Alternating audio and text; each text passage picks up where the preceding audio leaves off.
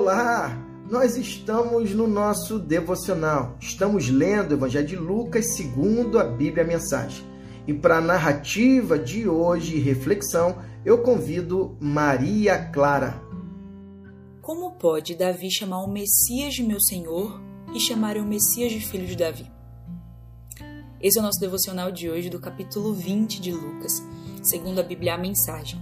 Até ontem vocês estavam escutando com Dilson acerca das inúmeras interpelações e até provocações que os saduceus e fariseus estavam fazendo com Jesus. Mas o intuito deles, que era pegar Jesus de calças curtas, falhou. Jesus ele fez algumas reflexões bem importantes e todo mundo no final ficou meio que atônito, surpreso e até em silêncio depois de toda aquela reflexão. E aí no versículo 41, Jesus ele vai fazer uma provocação, uma reflexão, na verdade, com aqueles homens.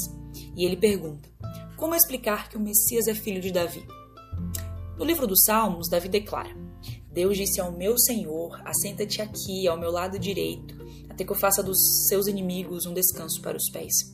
Se Davi chama o Messias de meu Senhor, como ele pode ser ao mesmo tempo seu filho? Jesus disse isso para os seus discípulos, mas para que todos pudessem ouvi-lo. Cuidado com os líderes religiosos. O prazer deles é ostentar títulos acadêmicos, receber elogios publicamente, desfrutar posições de destaque, assentar-se nos lugares principais durante o serviço religioso. Além disso, o tempo todo eles exploram os fracos e indefesos. Quanto mais oram, pior fica a sua situação. Mas no fim, irão pagar por tudo isso. Essa é declaração de Jesus, fazendo uma pequena reflexão no comecinho para aqueles homens que se diziam os detentores da verdade, os únicos que conheciam a palavra de Deus e estavam tentando a todo, a todo momento pegar Jesus em alguma brecha. Mas havia uma promessa no começo de todas as coisas para Eva de que haveria um descendente dela, um descendente de mulher que pisaria na cabeça da serpente.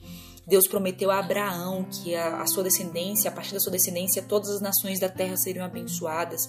Deus prometeu a Davi que a sua família reinaria para sempre. E tudo isso foi cumprido em Cristo. Cristo era filho de mulher, era judeu, né, do povo escolhido, ele era da tribo de Judá e da linhagem de Davi. Tudo isso se cumpriu em Cristo, mas para além dessa natureza humana de Cristo, né, 100% homem, Cristo era 100% Deus. Cristo é nascido do Espírito.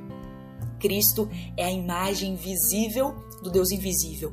Cristo é o Filho de Deus. Cristo é o nosso Cordeiro, o Cordeiro Santo, que não apenas cobre o pecado, como acontecia na velha aliança, mas ele é o Cordeiro Santo que tira o pecado do mundo.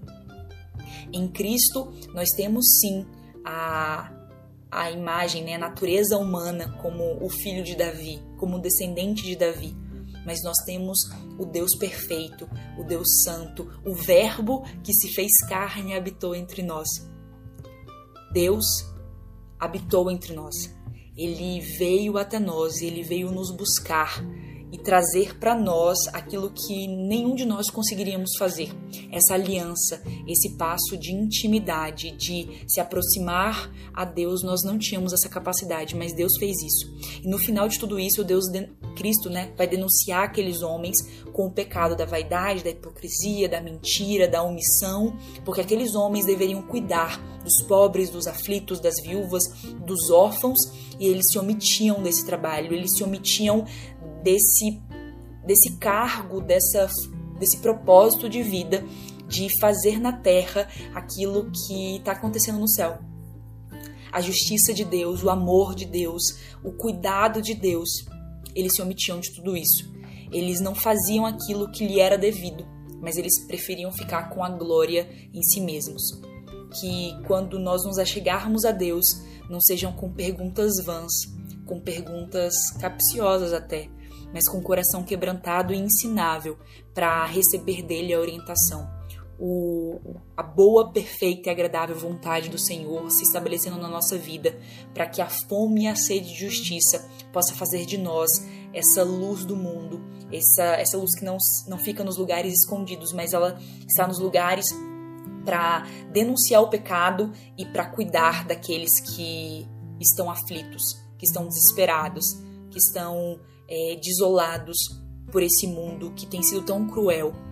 mas que a gente possa estabelecer essa boa, perfeita e agradável vontade do Senhor a todo tempo, a todo tempo, porque ah, seja comais, seja bebais, fazei, fazei tudo para a glória de Deus. E é exatamente isso que eu desejo para o teu dia, que você possa fazer tudo para a glória de Deus. Que a justiça de Deus possa ser estabelecida na sua vida, que a verdade, a alegria, a justiça sejam os pilares, o alicerce da sua vida, não somente hoje, mas para todo sempre, até que Cristo volte. Um beijo no coração.